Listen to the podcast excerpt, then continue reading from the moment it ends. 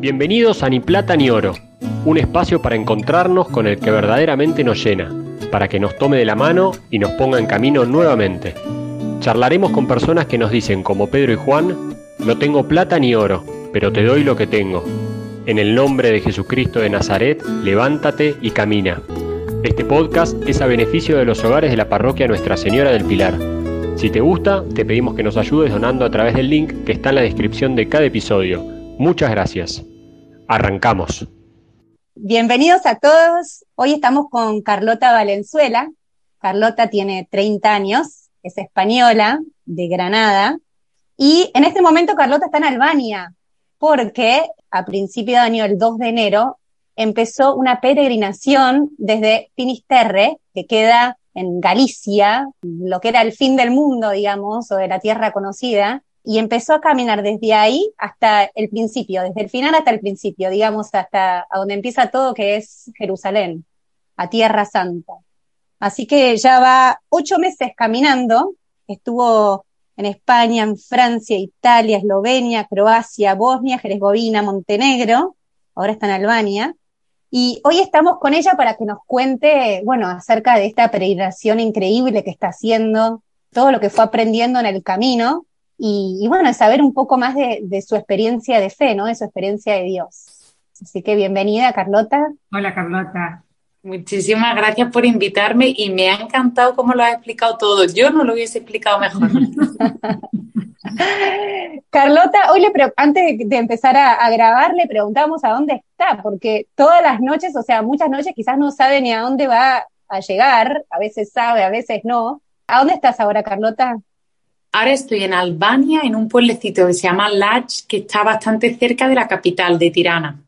¿Y estás en un monasterio esta noche? Estoy en un convento de Hermanas del Sagrado Corazón. Buenísimo. ¿Cómo llegaste ahí? Pues aquí llegué porque cuando entré en Albania conocí al eh, director del seminario de una ciudad aquí de Albania, un sacerdote que me ha ayudado un montón y me ha puesto en contacto con muchas comunidades religiosas. Entonces estoy saltando mucho de convento en convento aquí y está siendo maravillosa porque uno siente como que llega a su casa, porque claro, es como llegar a casa de tu hermano. Claro, porque además muchos de los lugares donde estuviste quedando, o sea, es la gente que te abre las puertas y alguien que conoce a alguien que te dice, Carlota, quédate o conozco a alguien en tal pueblito que sé que vas a pasar y un poco a la, a la providencia, ¿no? A la buena de Dios, como decimos nosotros. Así es, o sea, la mayoría de días, bueno, no la mayoría porque depende, cada zona al final es diferente, pero sí hay muchos días que no sé dónde me quedaré ese día, o sea, que yo salgo por la mañana a andar y que le digo a Dios, sorpréndeme porque no tengo ni idea de quién me va a coger hoy. Entonces lo dejo un poco así en manos como de la providencia y, pasan cosas maravillosas. Y luego hay otros días como hoy que me quedo pues en casa como digamos de alguien que conoce a alguien que conoce a alguien que yo conozco. Entonces también toda esta red de contactos es, una cosa que, que, para mí es mucho más útil que el dinero y que cualquier otra cosa. Bueno, nosotras, Carlota Consol, estamos fascinadas con tu peregrinación, te venimos siguiendo y para los que nos escuchan, la pueden seguir a Carlota por Instagram. También la pueden ayudar si es que conocen a alguien por el camino que, que la pueda alojar y rezar por ella. La cuenta se em, llama Finisterre a Jerusalén. Jerusalén. Después lo vamos a dejar también en las notas. seguidores ya que la, que la acompañamos. Bueno, pero empecemos más del principio. Y nos encantaría, Carlota, que nos cuentes un poco de cómo es tu historia de fe, cómo, cómo era tu fe de chica y cómo fue que llegaste a esta gran aventura. Pues mi historia de fe tiene como dos grandes fases, una antes de los 23 años y otra después de los 23 años. Antes de los 23 yo nací en una familia católica muy tranquila. una familia pues de tradición católica, pero tranquila, o sea, y también con, con, mucha libertad en mi casa. Siempre cada uno buscaba su propio camino, hacía su propio montaba su propia historia. Entonces yo crecí con, ahora me doy cuenta que crecí con grandes ejemplos, con grandes testimonios de fe en mi vida. Mis abuelos paternos tenían un testimonio de matrimonio alucinante de fe, mis padres también tienen un matrimonio precioso y, es como que fui aprendiendo un poco, pero no vivía la, o sea, no había tenido un encuentro personal con Dios. Ahora soy consciente. Y con los 23 años me eché un novio protestante. Ah. Esto fue un poco lo que marcó mi antes y después en la fe, súper gracioso. En la carrera, en la universidad, me eché un novio brasileño, que era protestante, y, él tenía una fe súper viva. Entonces él me, hacía muchas preguntas sobre mi propia fe. ¿Y por qué los católicos hacen esto? ¿Y cómo es que los católicos...? Y de repente me di cuenta que es que yo no tenía ni idea de lo que supuestamente creía. Y, de repente dije, pero bueno, esto es un poco absurdo, ¿no? Yo estoy aquí defendiendo algo que es que no sé ni lo que es y ni siquiera lo vivo. Y entonces, como él vivía la fe, me generó una envidia brutal, brutal. Y, empecé un poco como con sed de saber más. Y aquí empezó un proceso que yo tengo un poco la, la, sensación de que era de sed. Entonces empecé a leer mucho, a ver vídeos en YouTube, testimonios, tal, y empecé como a querer saber más, querer saber más. En este momento me fui de Erasmus a, de intercambio en la universidad a Suiza. Y cuando la gente se va a intercambio, pues se dedica un año a salir de fiesta y a, y a hacer barbaridades. Y yo me dedico un año a leer la Biblia, a ir a misa diaria, a montamos un grupo de jóvenes católicos en esta ciudad. O sea, yo de repente es como que exploté. Me vi en un ambiente que no era el mío, en el que yo podía elegir un poco qué quería ser.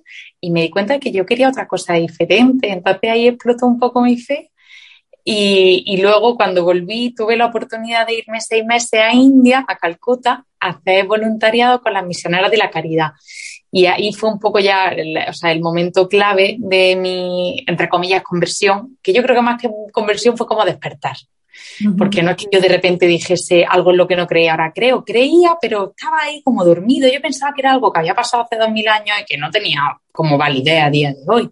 Y cuando que ver con Claro, era como esto es una historia de otros, no es mía. La veo, la respeto, me genera, pues sí, amor y tal y bien, pero esto no va conmigo de forma directa.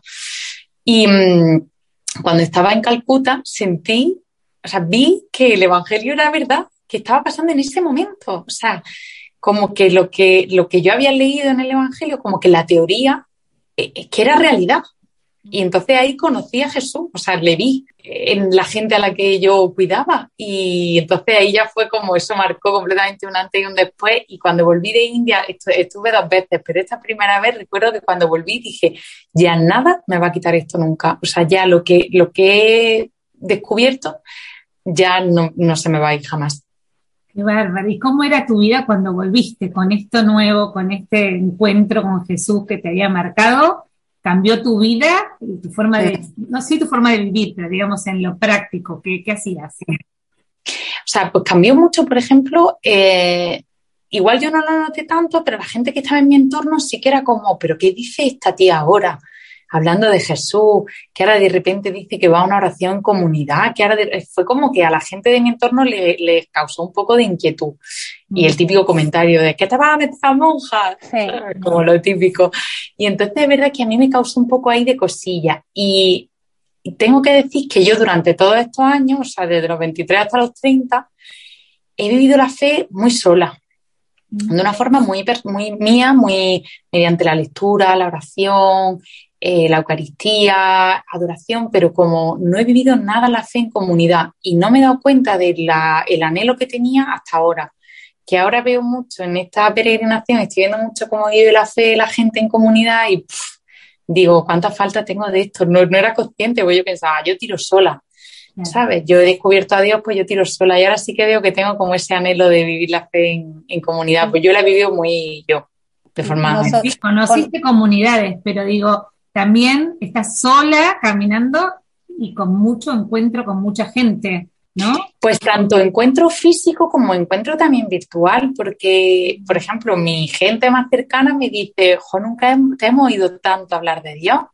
Y digo, es que es verdad, porque al final pues, había otros temas de conversación y yo tampoco me abría porque pensaba, esto no le interesa a nadie, mi vida de fe, y ahora es todo de lo que hablo. Entonces hay mucha gente de mi entorno íntimo, amigos, que me dicen, tía, es que, madre mía, como que está un poco sorprendido de todo esto que llevo dentro, porque yo tampoco lo sacaba, porque pensaba, ¿a quién le importará mi vida de fe? Y ahora que lo comparto tanto físicamente con la gente que conozco en el camino, como virtualmente por redes sociales y también pues, por lo que hablo con mis amigos de familia, pues sí que vivo como esa fe en comunidad, no tengo una comunidad como tal, pero sí que como que soy más expresiva en mi fe y en las cosas que vivo y está siendo muy diferente, la verdad.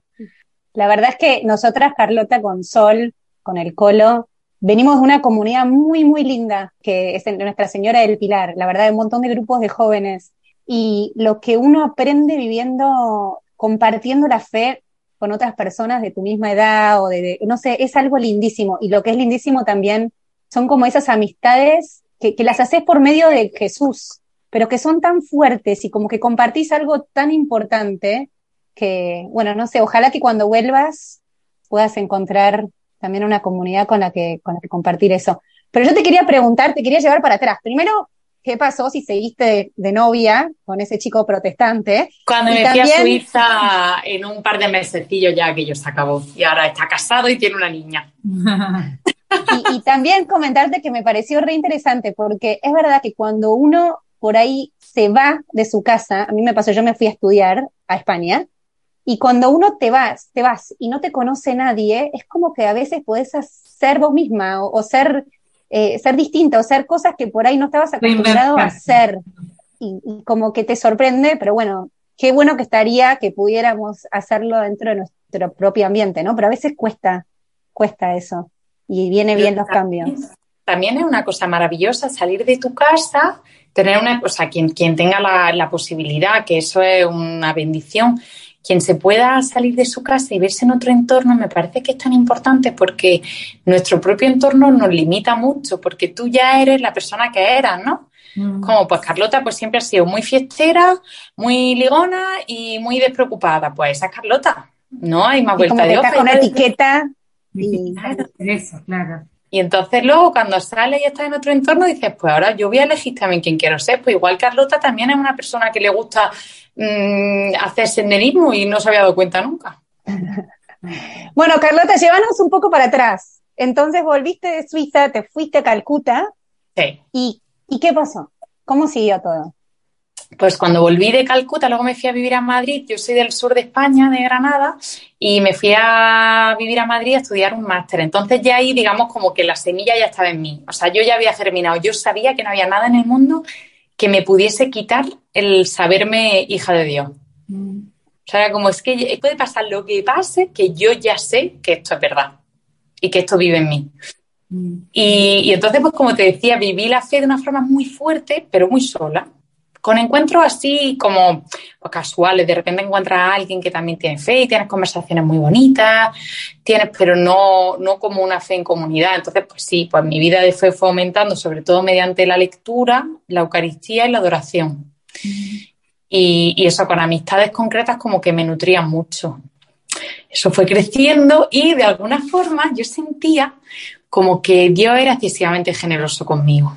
Siempre tiene un poco como esa sensación, es que me da tanto, no solamente que me da de que tengo mucha suerte de la familia que tengo, del entorno, de las posibilidades, de, sino también a nivel, desde la humildad, pero a nivel de dones. O sea, yo decía, es que tengo muchos dones, tengo que ponerlos a su servicio pero nunca he encontrado como cuál es la fórmula, qué me pide realmente. Entonces, bueno, eh, luego tuve la suerte de, trabajar en Marruecos, en la Embajada de España, una época, y, también pues me desarrollé mucho profesional y personalmente, también de verme en un entorno no católico y tenés como que buscarte tú las habichuelas para encontrar una caristía, para, o sea, como eso también fue muy, muy, muy, muy, muy bonito.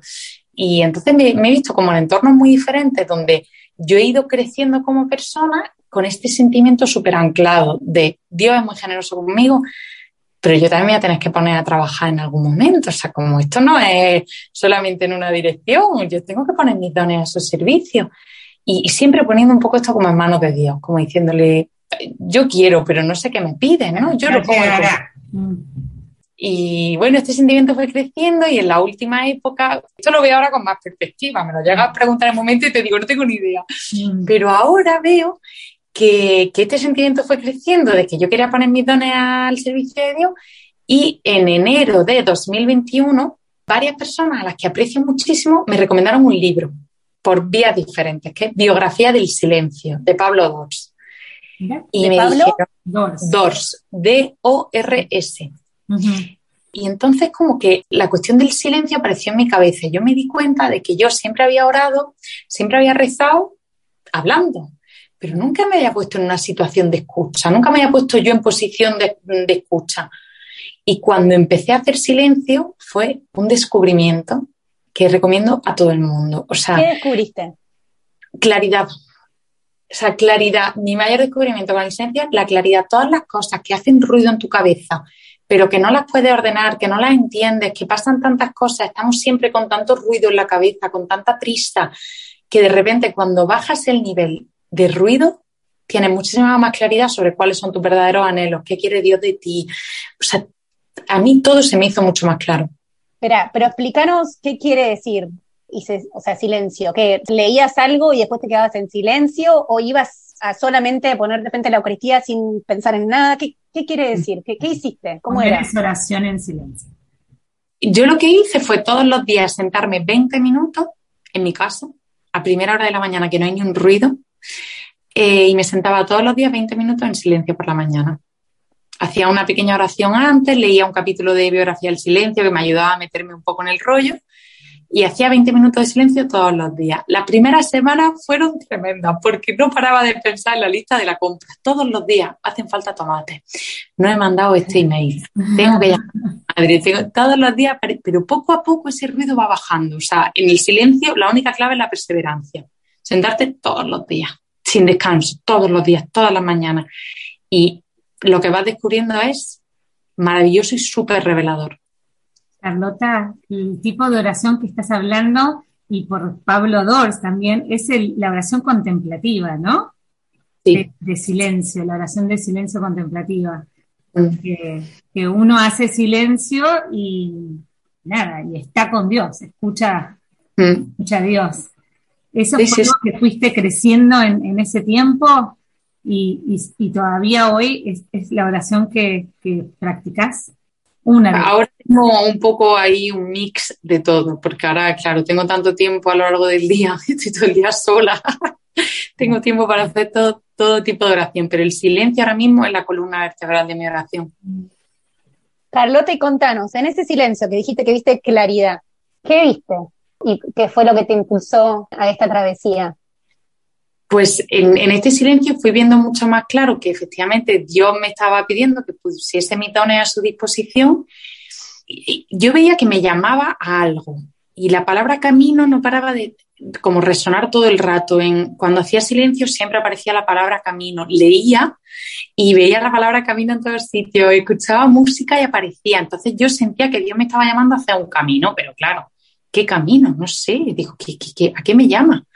Y hubo un momento, un día concreto, en junio, fue súper bonito porque yo estaba haciendo oración de silencio y yo sentí que se producía una conversación, como si fuese una conversación entre Dios y yo. No es que yo oyese nada, o viese nada, que lo, sentí. Y sentí que Dios me estaba preguntando, pero tú a quién buscas? Y que yo le decía, ah, pues a Jesús. Y que me decía, pero ¿y dónde vas a buscarlo? Y que yo le decía, a Jerusalén. En ese momento tuve la como la sensación clarísima de que era esto, que era hacer una peregrinación a Jerusalén. O sea, como una claridad que, que aluciné. O sea, fue precioso, precioso. Y de esa claridad después dudaste, en el momento fue claridad, pero no. O sea, lo que... Ni un segundo.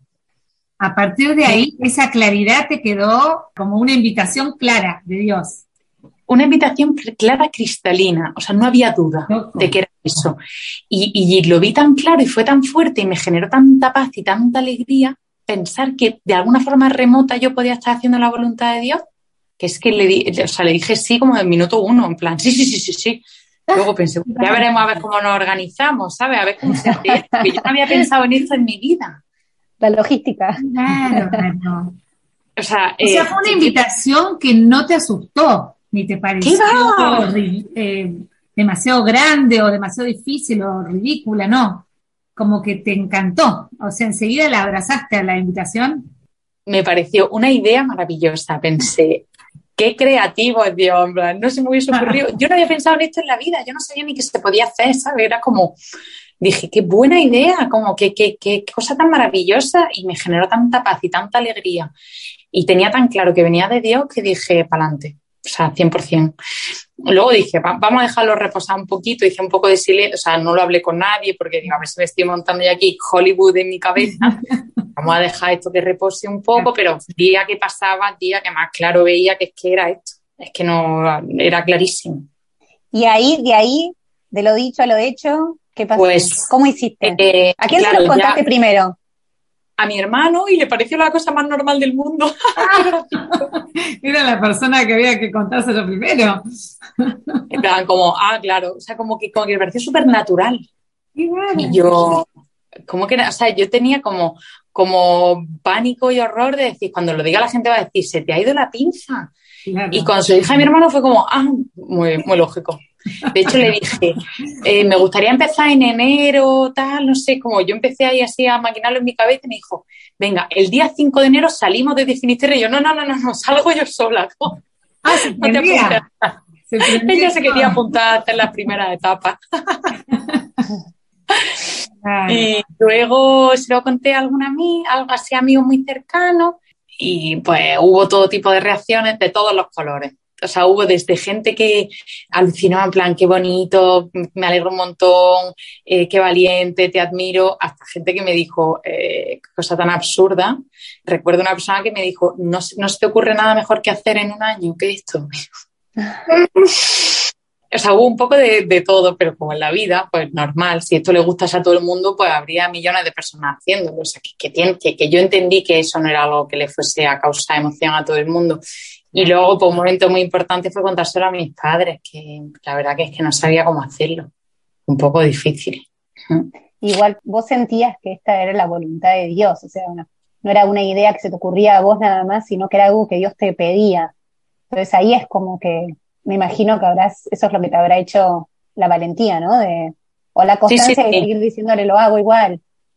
Sí, sí, o sea, yo creo que, que, lo único que le da sentido a todo esto es que yo siento que esta es la voluntad de Dios, porque mm, si no, o sea, yo no hubiese llegado, voy a hacer nueve meses la semana que viene, ya te digo yo que yo por mí misma es que no llego hasta aquí, o sea, ni, ni tengo la valentía de dejar el trabajo, de, o sea, no, yo estaba muy contenta en Madrid, una vida muy divertida, yo, mi trabajo me gustaba mucho y yo me lo pasaba muy bien en Madrid, o sea, que, que para mí no te diré que fue sacrificio porque fue tan bonito que no supuso ningún tipo de sacrificio, o sea, no me dolió nada, pero porque sentí que esto, que esto era de alguna forma la voluntad de Dios en mi vida.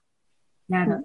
Sabemos que pediste a un obispo que te diera, o, les comentaste a la iglesia que ibas a hacerlo, te dieron un salvo, ¿cómo se dice? Salvoconducto, un, una carta para decir que sos una peregrina de verdad, que tenés esa intención para que, que la gente te vaya ayudando en el camino, ¿no? Porque una de tus intenciones es también descubrir la providencia de Dios, ¿o no? ¿O fue algo que no lo buscabas y que te vino? La providencia ha venido sola. O sea, no es que yo la buscase a posta, es que, pues, que no hay otra forma de hacer un camino así si no es con providencia. Pero yo le pedí esta carta al obispo de Madrid y la verdad que fue preciosa. Bueno, me hizo un salvoconducto muy bonito, pero tengo que deciros que no lo he usado nunca porque quien me quiera acoger, me acoge, aunque no tenga salvoconducto, y quien no me quiera acoger, le puedo enseñar si es de salvoconducto, que he estado con el Papa, que no sé qué, y da igual, porque no me va a acoger. Pero bueno, a mí eso me parece un gesto muy bonito del, del, del, obispo, que me apoyase de esa forma y que dijese, oye, que, eres de las nuestras, ¿sabes? Que, la iglesia estaba contigo en esto. Eso fue muy bonito, pero no lo he usado ni una vez.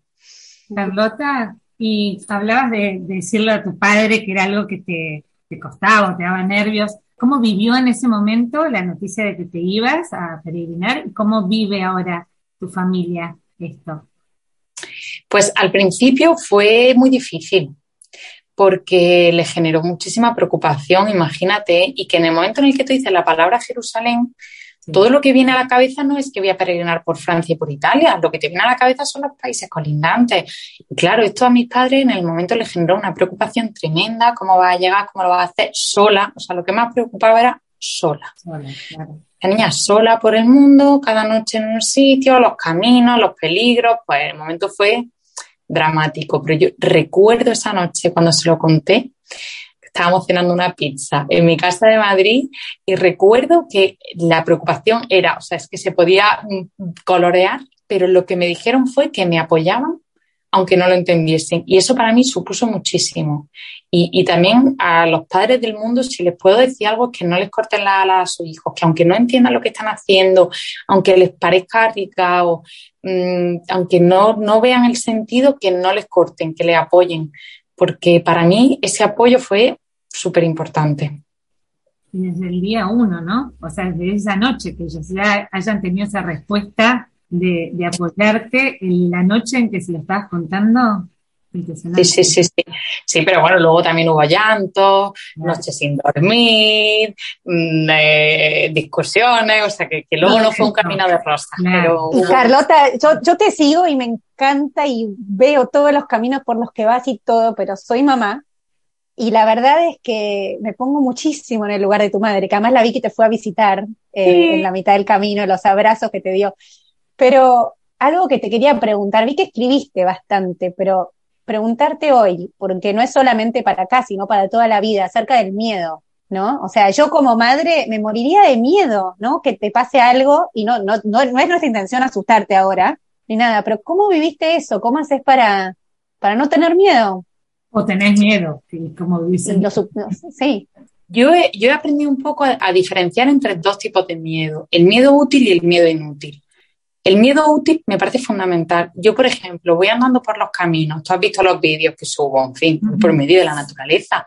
Yo oigo un ruido y a mí me da miedo. Y ese miedo me activa la adrenalina, me activa el oído, el olfato, la vista, o sea, me pone en estado de alerta oye, Carlota, ha oído un ruido, alerta. ¿Es una persona? ¿Es un animal? ¿Qué está pasando? O sea, o voy por la cresta de una montaña, que tampoco me pasa mucho, pero he ido, oye, pues se activa el miedo.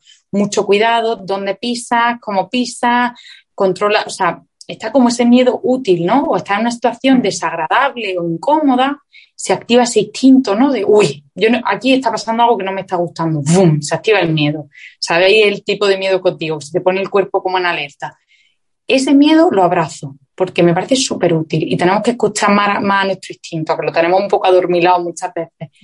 Y luego está el miedo inútil, que es el easy, que esto es muy mítico de las madres, ¿no? Que os imagináis una serie de escenarios, yo no le cojo el móvil a mi madre y mi madre ya me ha imaginado en el maletero de un coche. Pero, o sea, tú le preguntas a mi madre que cuando yo no le cojo el teléfono, ¿dónde estoy? Y ella dice, en el maletero de un coche. siempre.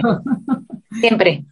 O sea, te monta unos escenarios en tu cabeza y la madre, pues creo que es una tendencia bastante natural, que es el niño ha salido a tomarse una cerveza, pues el niño se ha emborrachado, se ha caído en algún sitio, le, han hecho no sé qué, o sea, todo eso son como cosas imaginarias que no son reales, pero tu cerebro las percibe como que son reales, entonces tu cuerpo las sufre como si estuviesen pasando, pero no pasan. Y luego de todos esos miedos, ¿cuánto se materializa? A mí me gustaría hacer una encuesta a todas las madres del mundo todas las noches que su hijo han estado por ahí tomándose algo y que hayan estado sufriendo hasta las 5 de la mañana, ¿a cuántas de esas madres a su hijo le ha pasado algo? O sea, prácticamente a ninguna. Entonces dices, ¿dónde va? O sea, es como tiempo perdido. Y yo siento, por ejemplo, cuando yo, o sea, que ya, ya no lo digo a nivel de madre, yo paso miedo también muchas veces, yo empiezo a darle vuelta a la cabeza y si llego al siguiente pueblo y no tengo un sitio donde dormir, no encuentro comida, y si no, y lo que me doy cuenta cuando, cuando estoy en ese punto de miedo es que lo que yo le estoy diciendo a Dios es que no me fío, que no me fío de Él, que no me fío de que me vaya a cuidar, que no me fío de que vaya a proveer para mí. Y, y, es muy duro decirle a Dios que no te estás fiando de Él, pero es que cuando tenemos esos miedos es lo que le estamos diciendo y ese es un tiempo que pasamos sin estar en su presencia. O sea, es como un tiempo perdidísimo, que no sirve para nada. Y no... Claro, el miedo y las preocupaciones, ¿no? Que decís que nos llevan para, para adelante y no nos permiten estar en el ahora, ¿no? Y confiar en, Dios. ¿Qué haces para, porque es algo que nos sale naturalmente, tenemos que practicar también un poco, no sé, para no estar tanto en los miedos y las preocupaciones, ¿qué hay algo que aprendiste a hacer para, para confiar más? o sea, lo que me he dado cuenta es que no dan fruto. Mm. Entonces son como las cosas más inútiles del universo y lo que te hacen es que te ponen en un estado como tú dices, que te roban el presente, o sea, es que te están robando el momento presente. Entonces, como caemos en eso de forma natural, pues hay que luchar. Y yo todos los días, cuando voy andando, empiezo a pensar, igual hoy no encuentro casa. Y digo, oye, pero siempre he encontrado casa. Llevo casi nueve meses peregrinando y no he dormido fuera ningún día. ¿Por qué voy a dormir fuera? Pues probablemente no. O cuando mm, uno está y voy a encontrar trabajo, no voy a encontrar trabajo, pues, ¿sabes? Como todas esas preocupaciones, yo creo que lo importante es pensar que no dan fruto y que no te están solucionando nada, porque no es que te estén preparando para lo que va a venir. Lo único que hacen es que te roban el presente y te generan unas preocupaciones que luego piensas cuánto tiempo a lo largo de mi vida he perdido preocupándome por cosas que nunca han pasado. Yo lo pienso, Carlota, cuando viajo en avión, que pongo nerviosa cuando estoy en el avión y decís, pero ¿de qué me sirve? Si yo fuera el piloto, entonces sí me sirve ponerme nerviosa porque activa la adrenalina y tengo cuidado de donde manejo, digo, piloteo el avión. Pero si estás sentada y no tenés nada que hacer, tenés que confiar en el piloto. O sea, ponerte nerviosa, no ponerte nerviosa, tener miedo o no tener miedo, no va a cambiar nada en, esa situación, ¿no? De, sentirse ser un pasajero. Es como mm. que la única forma es confiar en el piloto. Pero bueno, a veces cuesta. Y lo que decís vos, Carlota, de estar en el presente, ¿no? Como que lo que nos ayuda a no pensar en, demasiadas historias que nos armamos que nos, nos sacan y nos, nos sacan la paz, es estar viviendo lo que estás viviendo en ese momento, me imagino, ¿no? O sea, estar. A veces estar, no estamos donde estamos, ¿no? Pero ya no solamente porque sea inútil, sino porque es que Dios, el regalo que te está haciendo este momento, que ahora mismo estamos las tres aquí hablando, este es el regalo que nos está haciendo ahora. Si tú estás pensando, ay, luego cuando publicamos el podcast, a ver cómo le va a gustar a la gente, no le va a gustar, te estás perdiendo esto que estamos teniendo ahora. Entonces es como abraza lo que está pasando ahora porque es lo que me está regalando Dios. Pero Carlota, yo también pensaba en eso, ¿no? Como que me pongo en tu lugar, quizás, y digo, sí, tenés la providencia y que vas a tener a dónde dormir, pero vos a la mañana te levantás y también tenés que pensar, me pongo, tengo que ponerme en contacto con alguien, como planificar. Entonces, a veces cuesta el, planificar y el estar presente. Pero planificar no es preocuparse, de hecho también el Evangelio lo dice, no os preocupéis por lo que vaya a comer, no dice no vaya al supermercado. O sea, no está diciendo, pero no te rayes 100 horas con qué voy a encontrar en el supermercado. O sea, tienes que actuar y tienes que. Yo ya, yo trabajo una barbaridad. O sea, aquí donde veis esta peregrinación tiene muchísimo trabajo detrás de llamar, buscar, contactar, eh, mover todo lo que pueda, pero no desde la preocupación, sino desde la paz. Exacto. Pero eso también es difícil a veces como disfrutar, o sea, planificar, pero de repente decir, ok, este es mi tiempo de planificación y este es mi tiempo de caminar, sin estar pensando en la planificación y dejar el teléfono por ahí en algún lado de la mochila donde no lo puedas agarrar. No, no sé, ¿te pasa un poco eso o no? No, no, mm, la verdad que como que trabajo hasta donde puedo, pongo en redes mi itinerario, por ejemplo, ¿no? Por si hay alguien en Instagram que tiene amigos en esos sitios, mando mensajes a las congregaciones religiosas, sacerdotes, seminarios, tal. Y una vez que hago eso, ya digo, ya dejo a Dios que actúe. Y yo me lanzo por la mañana y también una señora me dijo una vez esto, yo lo de la energía y tal no lo veo mucho, pero fíjate lo que decía, decía, cuando tú tienes mucho miedo, es como que tu frecuencia de energía está muy baja Mm. Pero cuando tú estás contento, estás alegre, confiado, tu frecuencia está muy alta, ¿no? Yo de frecuencia no tengo ni idea, ni sé si me lo creo, pero es verdad que cuando yo llego a un pueblo y voy súper contenta, súper confiada, eh, disfrutando el momento, te puedo decir que siempre se me acerca alguien para decirme otras cosas. Si tú estás con, con la nube en la cabeza, no se te va a acercar nadie. O sea, como que creo que también es como que tú atraes lo que tú tienes. Y yo por eso digo, venga, intento como, sabéis, buen rollo, alegría, mmm, rezar un montón, estar muy en presencia de Dios y es como ya iré atrayendo eso también. Carlota, eh, quería hablar de las cosas que llevo, pues venís caminando hace ocho meses con una mochila, preguntarte, pues yo ya sé, pero para que nos cuentes qué llevas en esa mochila y también qué cosas, así como en la mochila tuviste que elegir pocas cosas para llevar para caminar ligera, también qué cosas fuiste más espirituales también por ahí dejando en tu mochila, que uh más al principio y de a poco vas dejando. La mochila física eh, lleva lo esencial y me he dado cuenta de lo a gusto que vive uno sin tener muchas cosas. Yo antes de empezar este camino doné todo lo que tenía, toda la ropa, todo lo que había en mi casa, lo doné todo, todo, todo, todo. Y la ligereza que siente uno cuando abre todas esas cajas de ropa que lleva siglos sin usar, que te crees que un día adelgazará y te la vas a volver a poner y no va a adelgazar jamás. Y no te la vas a volver a poner nunca y no va a volver la moda nunca y está ahí cogiendo polvo. O sea, todas esas cosas que nos pesan en la vida, que vamos atesorando y que vamos guardando, guardando, guardando, guardando, ahora que solamente poseo, entre comillas, lo que llevo en la mochila, me he dado cuenta que te da una posición ante la vida como mucho más ligera y mucho más relajada. Y es súper bonito, súper bonito. Faltó Carlota el decir, bueno, ella lo va a usar mi hija cuando crezca. Esto lo guardo para que lo use mi hija, ¿no? Pues es, una pena todas esas cajas. Yo cuando, yo, yo no era consciente de todo lo que tenía hasta que empecé a donar y dije, por Dios, qué vergüenza, estos zapatos de tacón que me puse en una boda hace mil años que me hacen un daño tremendo, ¿por qué los sigo guardando? O sea, es como, no, no entiendo. Y, entonces, ahora voy con lo esencial. Voy de calzado, llevo solamente unas zapatillas de deporte de montaña y una chancla, una sandalia. Las zapatillas de deporte las cambio cada 1500 kilómetros. O sea, ahora hago el último cambio, ahora en una semana. Y luego llevo pues dos conjuntos de andar y un conjunto de descanso. El conjunto de descanso es que me vale para salir a tomarme algo, para dormir, para todo lo que no sea andar, eso es lo que llevo puesto. Y luego dos conjuntos de andar y luego llevo eh, un saco de dormir, que no lo uso nunca, pero bueno, no sé ni para qué lo llevo. Tipo ropa de abrigo, en plan chaqueta de abrigo de estas de plumas que no pesa nada, cosas de lluvia. Y luego llevo un libro electrónico, una libreta y un pequeño neceser. Creo que eso es todo. Y luego llevo agua, dos dos botellas para llenar con agua y luego pues cada día voy cogiendo un poco de comida de por donde voy, pues voy cogiendo un poco de comida. Increíble, ocho meses con esas cosas, que son seis, creo, no sé cuántas son. Seis kilos, ¿no? Sí. Bueno, empecé con seis kilos, la verdad que creo que nunca llegaron a ser seis kilos reales porque con el agua y todo eso sube el peso, pero bueno, sí, más o menos. Sí, sí, y feliz. Y Sol te preguntaba de tu, de tu mochila espiritual mi mochila espiritual? Pues lo primero que solté fueron los miedos. Pero esto es, lo suelto todos los días, no es que los dejase allí en Galicia, ya no lo volví a ver, me lo he encontrado muchas veces, pero me lo intento quitar. Eh, otra cosa que he quitado de la mochila ha sido la prisa. Es como que ahora mismo no tiene cabida en mi, en mi vida la prisa, o sea, ya se ha acabado. Espero que cuando vuelva de Jerusalén, sea donde sea que vuelva y como sea que vuelva, ojalá que pueda seguir quitándome la prisa de mi vida, porque es que me roba tanta paz. Lo deis corriendo a todos sitios, no está realmente en ningún sitio, es como odio la prisa, ya me he dado cuenta. O sea que hoy estamos bien, si charlamos mucho no importa.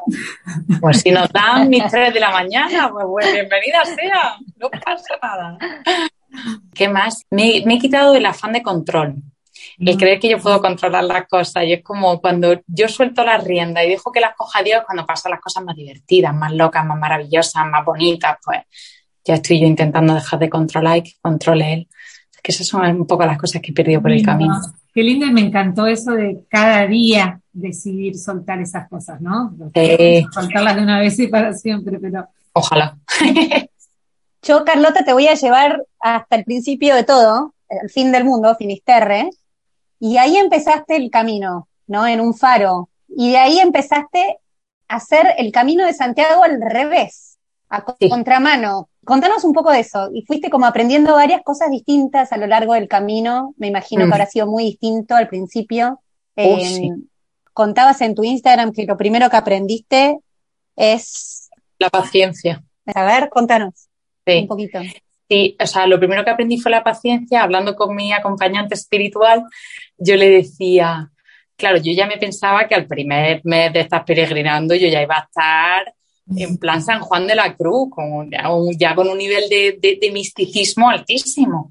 Y entonces yo le decía, es que tampoco noto ningún cambio. Y me decía, Carlota, acabas de plantar una semilla. O sea, la riega, algún día saldrá un brote verde, luego ese brote verde se convertirá en un troco, ese troco, pero hasta que tú te comas la manzana, Pasa mucho tiempo y yo ya quería ver los cambios ya. Yo ya quería estar mística total, minuto uno. Y no. Paciencia y confiar en el proceso. Eso fue un poco mi, primer aprendizaje. Y luego el segundo, el de la pequeñez también. O sea, que tú te montas como que eres el ombligo del mundo y que todo gira en torno a ti y qué tal, y de repente dices, pues soy un puntito en el mundo. O sea, mi, mi pequeñez es absoluta y es como que todo es tan circunstancial que como que todo pierde bastante dramatismo y bastante importancia cuando te das cuenta de tu pequeñez. Como nada es para tanto. Y Carlota, caminaste por España, después entraste a Francia, eh, y ahí uno de los primeros lugares que fuiste, digamos, ahí cruzando los Pirineos es Lourdes. Y queríamos preguntarte, porque bueno, sabemos que también pasaste por Meyugore y que no eras necesariamente una persona muy mariana. Eh, entonces, ¿qué pasó cuando llegaste a esos lugares? No, pues, o sea, para mí María ha sido uno de mis descubrimientos de este camino. Yo era un poco hater del mundo mariano, porque es como que me, me molestaba un poco que María fuese tan como mm, protagonista en muchas cosas, como que yo decía, pero si el protagonista es Jesús, ¿por qué entro en una iglesia y la figura principal es María? Como que no, que no es María, que es Jesús. O, ¿sabes? Esas devociones marianas tan fuertes, yo no las entendía. Y decía, la gente ha perdido el foco. El foco es Jesús, no nos estamos enterando. La que nos estaba enterando claramente era yo. Porque María nunca ha pretendido ser protagonista de nada, al revés, ¿sabes? Es la sencillez más pura del mundo mundial y, y, al revés, o sea, lo que nos ha hecho Jesús es el regalo de María. Pero yo lo estaba viendo como al revés, como que ella pretendía ser protagonista. Entonces, así un poco ahí como dilema en mi fue? ¿Cómo fue que descubriste eso? ¿En qué lo viste? Como un encuentro fuerte. El día que estaba yendo a Medjugorje, Mm. desde otro pueblo de Herzegovina, de esta zona, mm, iba con un tipo croata y con un chico bosnio, andando los tres, y me acompañaron a hacer esa ruta a Medjugorje, y yo iba rezando el rosario con el chico bosnio, cada uno en su idioma, la verdad que fue súper bonito, ¿no? Entonces yo estaba reflexionando, diciendo, ¿yo por qué estoy yendo a ver a María? No estoy aquí rezando el rosario. Y yo decía, pero yo por qué le estoy poniendo tanto empeño a María? Si yo en realidad pienso que no debe ser protagonista. Y entonces pensé en ese momento, ¿qué pensaría María? No sé, como que de repente pensé, si ella estuviese aquí, ¿qué pensaría? Y me la imaginé tan sencilla, tan no queriendo estar en el centro, tan humilde, que dije, pues estamos en el mismo equipo. O sea, como que sentí que María me estaba diciendo, que no te enteras, que yo no le estoy intentando robar protagonismo a nadie, al revés, que sabes que yo he dado a luz a Jesús, que yo he estado con él mientras sufría la pasión, ¿sabes? Que siempre estaba aquí y de repente fue como que me la imaginé a ella conmigo ahí andando hacia Medjugorje y dije, qué absurda soy. una cosa que me encantó que te escuché decir, que vos cada mañana cuando te despertás y decís, aquí estoy Jesús, tú sabrás, ¿no? Esa actitud de, de acá estoy para lo que vos quieras, ¿no? Que se haga tu voluntad, pero no que se haga tu voluntad en lo, en lo grande futuro, que también, pero en el hoy, en lo que tengo enfrente hoy, en lo que estoy haciendo ahora. ¿Eso, eso es algo que fuiste descubriendo en este camino? Totalmente. Y además, ahora como que me lo imagino físicamente. O sea, yo cuando me despierto por las mañanas me imagino como que Dios está llamando a la puerta. Entonces yo desde la cama, como que alargo el brazo, ¿sabes? Como medio hacia dormir a ella y le, y le abro la puerta. Entonces como tú entras, ¿sabes? Y organízalo tú, montalo tú. Y, y esa como yo siento que, Dios está llamando a nuestras puertas todo el rato. Mm. Tomemos la decisión que tomemos en nuestras vidas, que muchas veces también pienso que pensamos, eh, no sé, pues eh, he elegido la vida matrimonial, imagínate, pues si no es lo que Dios quería, Dios lo que quiere es que le abra la puerta todas las mañanas, no, no tiene un solo plan para ti, tiene mil millones. Entonces, como esta cosa de abrir la puerta todos los días y decirle, tú entra y haz lo que tú veas. Y cuanto más le dejas, más grande, ¿eh? porque yo ahora hay mucha gente que me dice, ¿qué pasa lo que estás viviendo? Como que es que es maravilloso en sí. Y digo, pero claro, porque lo está haciendo Dios, si lo hubiese hecho yo. Y no pensás, o sea, ¿por qué? ¿Por qué te estará llamando eso? ¿Qué te querrá decir? ¿Y, por qué tanto tiempo? Tanto, tiempo, porque yo, porque yo en un mes no me hubiese enterado de nada. O sea, Dios sabe que conmigo necesita como fíjate, el Lourdes, algo que me, que me caló muchísimo fue que la, la niña que tiene las visiones de María en Lourdes, que se llama Bernadette, María se le aparece 18 veces. Y yo pensaba, claro, 18 veces, pues es que no se enteró de nada en la primera, ¿sabes? Porque ella apareciendo 18 veces, conmigo dio igual, en plan, una peregrinación de un mes, yo no me hubiese enterado de nada.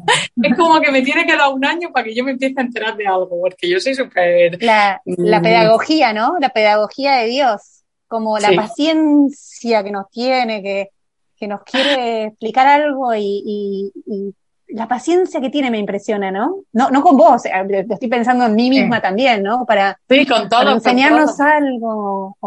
Sí, sí, sí, sí. O sea, por, por una parte eso, como que yo creo que esto es un camino tan largo para que yo realmente me abandone de verdad. Yo en un mes, cuando estaba en el primer mes, estaba todavía en el norte de España. Yo no te puedo decir que no estaba nada abandonada, nada, nada o sea, como estoy ahora es súper diferente. Entonces yo creo que tuvo que ser muy paciente conmigo y hacerme esto en un año para que yo empiece a soltarme un poco. O sea, eso para empezar. Y luego cuando pienso que para qué me está haciendo esto, muchas veces la gente me dice, espero que encuentres lo que estás buscando, como si cuando yo llegue a Jerusalén, como que me voy a enterar de lo que es pero es que la respuesta ya es esto. O sea, yo como que no creo que esto sea un entrenamiento para otra cosa, esto ya es la cosa. O sea, lo que está pasando ahora mismo, mi día, o sea, esto ya es la respuesta. Como que no creo que esto sea para que yo llegue a Jerusalén y haya un cartel luminoso que me diga, Carlota, la respuesta era que te cases con fulanito. No. Que te metas a misionera de la caridad. Mm, espero que no.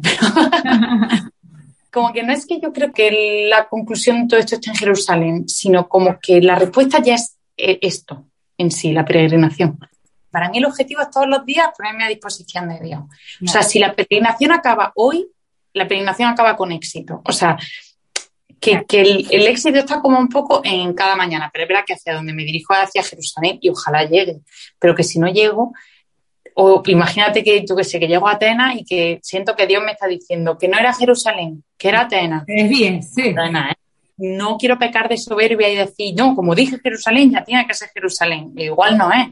O nunca llego, o yo qué sé. Como que el objetivo no es Jerusalén, el objetivo es cada día. Como San Ignacio, que era su objetivo, que un poco lo seguís, ¿no? Que su objetivo era ir a Jerusalén, pero nunca llegó. no. llegó? Llegó, pero no llegó como él ah. quería y luego no le dejaron quedarse al pobre. y luego San Francisco de Asís, que es, lo amo y lo adoro, San Francisco de Asís intentó dos veces llegar a Tierra Santa sin éxito y llegó a la tercera. En una de ellas naufragó el barco en el que iba, ¿no? o sea, le pasó de todo y consiguió llegar la tercera vez. Y yo pienso muchas veces, yo tendría esa humildad de si no, ¿sabes? Si no consigo llegar esta vez, como, ¿cómo, cómo lo gestionaría yo? Esto lo he pensado un montón. Claro, que no sea tu primera vez esta, que sea la vez. bueno, has tenido que volver a casa porque se te ha vencido el pasaporte, porque, o sea, ha habido algunas, sabemos, sabemos que hay algunos. o sea, has vuelto a casa y has vuelto a empezar, así que ya esta es la, la segunda vez o la tercera vez. ¿No es esta la tercera vez que vuelves a empezar en realidad? Sí, sí, sí, sí, sí. sí. O sea que, sí, sí, un poco soy como, como San Francisco. Lo que pasa es que yo lo tengo un poco más fácil. Se me caduca el pasaporte y puedo volver en 24 horas y me lo arreglan. O sea que. En el tercer mes, Carlota, pusiste que, que, te habías dado cuenta y que creías que eso era lo que, como lo, lo más, o una de las cosas más importantes del camino, que era que te empezaste a sentir súper querida por Dios. ¿Nos quieres contar un poquito de eso? Voy a llegar al noveno mes y creo que es lo más importante que he aprendido en esta peregrinación. ¿Y o sea, cómo? que puede sonar como súper básico de la vida y lo es realmente, pero o sea, no era consciente y pues sigo pensando que no soy, o sea, que he podido ver la punta del iceberg de lo que Dios me quiere, pero no solamente que Dios me quiere, como la, la forma tan brutal en la que me quiere y quitar de la ecuación el mérito. O sea, creo que, eh, hablo por mí, pero la mayoría de nosotros hemos sido educados en un sistema de mérito. O sea, si estudias, sacas buenas notas en el colegio. Si te portas bien, tienes un premio. Si te portas mal, tienes un castigo. Entonces, algo que tenemos súper interiorizado entre nosotros, que para tener algo tenemos que merecerlo, tenemos que hacer mérito. Y cuando haces las cosas mal, se te resta. Entonces, a mí, entender la incondicionalidad y la perfección del amor de Dios es algo que me ha llevado muchísimo tiempo y pienso que todavía tengo un camino de descubrimiento enorme, pero lo fuerte que es que Dios me quiere de forma perfecta y que no hay nada en el mundo que yo pueda hacer, aunque me porte súper bien todos los días de mi vida, para que Él me quiera más, y que no hay nada, ningún pecado que yo pueda cometer para que Él me quiera menos, o sea, es como que, me tiene flipando todavía, o sea, que es como que me explota la cabeza cada vez que lo pienso y, sentirme de verdad querida por él y como que este mundo es un regalo para mí, y no tengo que, merecerlo, que no tengo que pensar que tengo como el peso en mi espalda, que él ya ha vencido al mundo. Pues sigo flipando con esto. Y quiero preguntarte, porque cuando charlábamos al principio de, los mayores aprendizajes o las cosas que, que estabas como reflexionando más profundamente, nos dijiste escuchar. Entonces quería preguntarte, ¿cómo fue que vos escuchaste esto? esto de que te sentías amada y cómo es que vos escuchás lo que Dios quiere de vos. Como escucho que me quiere, básicamente mediante la contemplación. O sea, cuando uno abre los ojos y ve la obra de Dios, que, o sea, donde se ve de forma muy clara muy obvia en la naturaleza, porque es una absoluta maravilla. O sea, cuando uno está en la naturaleza es que es como, wow, pero también en la creación, o sea, en el ser humano, en las personas que ponen mi camino, cómo me cuidan, en la providencia, cómo cada día provee para mí casa, comida, cuidado. O sea, es como que me siento tan mimada ahora mismo por Dios que ese amor se hace muy latente, porque yo me estoy poniendo también en esa posición de, de como apertura a lo que Él me da. O sea, creo como que estar en esa posición de apertura me hace mucho más consciente de lo que me quiere y como que veo mucho más eso. Y cuando me preguntas cómo veo la voluntad de Dios en mi vida, el silencio sigue siendo, como te decía, la columna vertebral de mi oración. Y pienso que en el silencio encontramos mucha claridad acerca de nuestros anhelos. Y nuestros anhelos al final es lo que Dios ha plantado en nuestro corazón cuando nos ha creado. O sea, cuando yo estoy en silencio, ¿qué es lo que mi corazón anhela? ¿Sabes? Pues yo me he dado cuenta que mi corazón anhela una familia.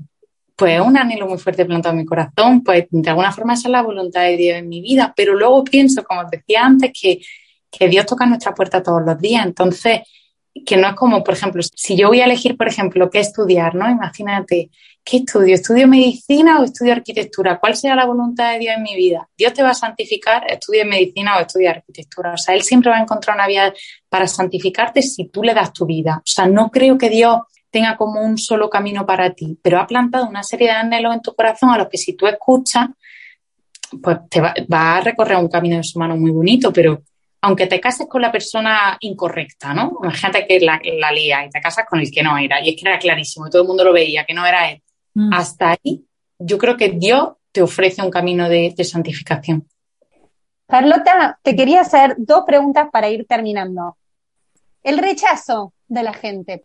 Si has experimentado el rechazo y cómo lo has vivido desde la fe. Y después preguntarte cómo nos recomendás a todos nosotros caminar ya que sos una experta en caminar y en caminos. Me sacaste mi pregunta. te la ha robado Sol. Me ha robado. Todo, hizo dos a la vez. Todos, Estamos todos en el mismo equipo. Em, el rechazo. El, para mí lo más difícil de la peregrinación, lo que peor llevo. Y lo llevo peor cuando es por parte de la iglesia. O sea, eso lo llevo fatal, fatal, fatal. Y lo paso fatal. Y me ha pasado. Y entonces realmente me duele, o sea, me duele, me enfada porque pienso que a mí me cierra una puerta una religiosa, a mí me duele, pero yo me puedo apagar menos tal. Pero yo pienso, ¿y, la persona que viene aquí con una situación de absoluta necesidad, que esta es la única solución que tiene y se le cierra la puerta? Y eso me genera una ira y una rabia que tengo que controlar. Entonces, para mí el rechazo es lo más difícil. Y, mi aprendizaje de esto es, yo no puedo cambiar a la gente, o sea, yo rezo por todas las personas que me han rechazado a lo largo del, camino, rezo muchísimo por ellas, para que Dios le abra el corazón y rezo por todos nosotros y sobre todo por mí para estar más atenta a la necesidad de, de, mi hermano. O sea, para estar atenta a la carga que llevan otros para poder aliviarle la carga. Y con respecto a eso relacionado, eh, me encantó algo que leí de que, vos reflexionabas sobre el perdón, de que nosotros también somos los malos en la historia de otros. Sí, o sea, yo me he dado cuenta mucho, porque claro, ahora tengo mucho tiempo para pensar y reflexiono todo lo que hice desde los 13 años y me he dado cuenta de todas las películas en las que yo he sido la mala, ¿sabes? Y son incontables. Y pienso, Dios me ha perdonado todo eso y la mayoría de esas personas que he sido la mala en su película también me la han perdonado. ¿Cómo no voy a perdonar yo cuando la gente se porta mal conmigo? Si yo también he sido desconsiderada por la gente, queriendo o sin querer. O sea, como que mm, tú le preguntas a cualquier persona por qué lo dejó con el novio, por qué se divorció, por qué no se habla con un hermano, y qué te va a decir, es que mi hermano se quedó con la herencia, es que mi ex marido, pues eran sinvergüenza, es que siempre el peso está en los demás y yo creo que nosotros también tenemos que ser conscientes que nosotros podemos ser o hemos sido tóxicos para otras personas, hemos sido desconsiderados, hemos hecho daño a otras personas y yo creo que eso nos predispone también para el perdón, para nosotros otorgar el perdón porque a nosotros nos lo han otorgado y lo que cuando el Evangelio cuenta que uno le perdona 100 a otro y el otro no le perdona 10 al siguiente, es como, tío, ¿cómo no le va a perdonar a ti? O sea, yo cómo no le voy a perdonar a la gente que se porte mal conmigo si Dios me perdona a mí todos los días todo. Y bueno, ¿y cómo, cómo tenemos que caminar, Carlota? Para caminar. tenemos que peregrinar en la vida siendo conscientes de que esto es un regalo. Que hay un, hay un padre creador que nos quiere y que nos ha regalado esto. O sea, ver la vida como el regalo que es y, no pensar que tenemos que matarnos a trabajar y no descansar y ir con prisa a todos sitios, como que pienso que todas estas cosas nos roban la percepción de regalo que tenemos que tener con la vida, de que esto realmente es como nuestro patio de juego, o sea, que no se nos ha dado para que nos encerremos en una oficina 15 horas diarias, vivamos con un estrés que nos quite la salud, no pasemos tiempo con nuestra familia no creo que sea lo que Dios pensó cuando nos hizo este regalo. Entonces, un poco como volver a eso, sentirnos hijos de Dios, queridos por Él y entender que esto que nos está haciendo es un regalo y que nuestra forma de peregrinar en la vida sea siendo conscientes del regalazo que es. Y luego también de alguna forma, creo que algo que a mí me ha servido mucho es ser como quitarme de la cabeza el concepto de éxito, como que todos tenemos que tener el mismo camino, ¿no? pues el camino del éxito es este. Y yo, por ejemplo, a mí me pesó mucho durante una época que yo pensaba que el camino del éxito era estar casada y tener hijos. Yo pretendía por lo menos tener dos antes de los 30 y, aquello me pesaba cada día más y de repente entendí, oye, mi camino del éxito es solo mío y Dios me ha creado de una forma súper personal. O sea, me ha mirado a los ojos y me, y me ha hablado por mi nombre. Entonces, Él tiene para mí un camino que solamente tiene para mí y para ti, Teresa, y para ti, Sol, tiene un camino que solamente tiene para vosotras pues Dios nos ha creado a cada uno de una forma súper diferente y tiene para cada uno algo completamente personal. El éxito es llegar al cielo, ¿no? Sí. bueno, y acá públicamente vamos a pedirle a todos nuestros oyentes que también recen por vos y que si alguno conoce a alguien en el camino hacia Tierra Santa, que también te dé una mano, se metan en, el Instagram de Carlota y que te ayuden a, llegar a Tierra Santa. Siempre imaginé la felicidad ligada al poder y a la comodidad. Siempre imaginé la felicidad ligada a mis sueños cumplidos. No sabía que la felicidad era así. Miembro de un pueblo, tengo familia ciudadano del cielo y de estirpe elegida de nación, piedra de iglesia que habita en Jerusalén, oveja del divino redil, a quien el pastor señala y susurra.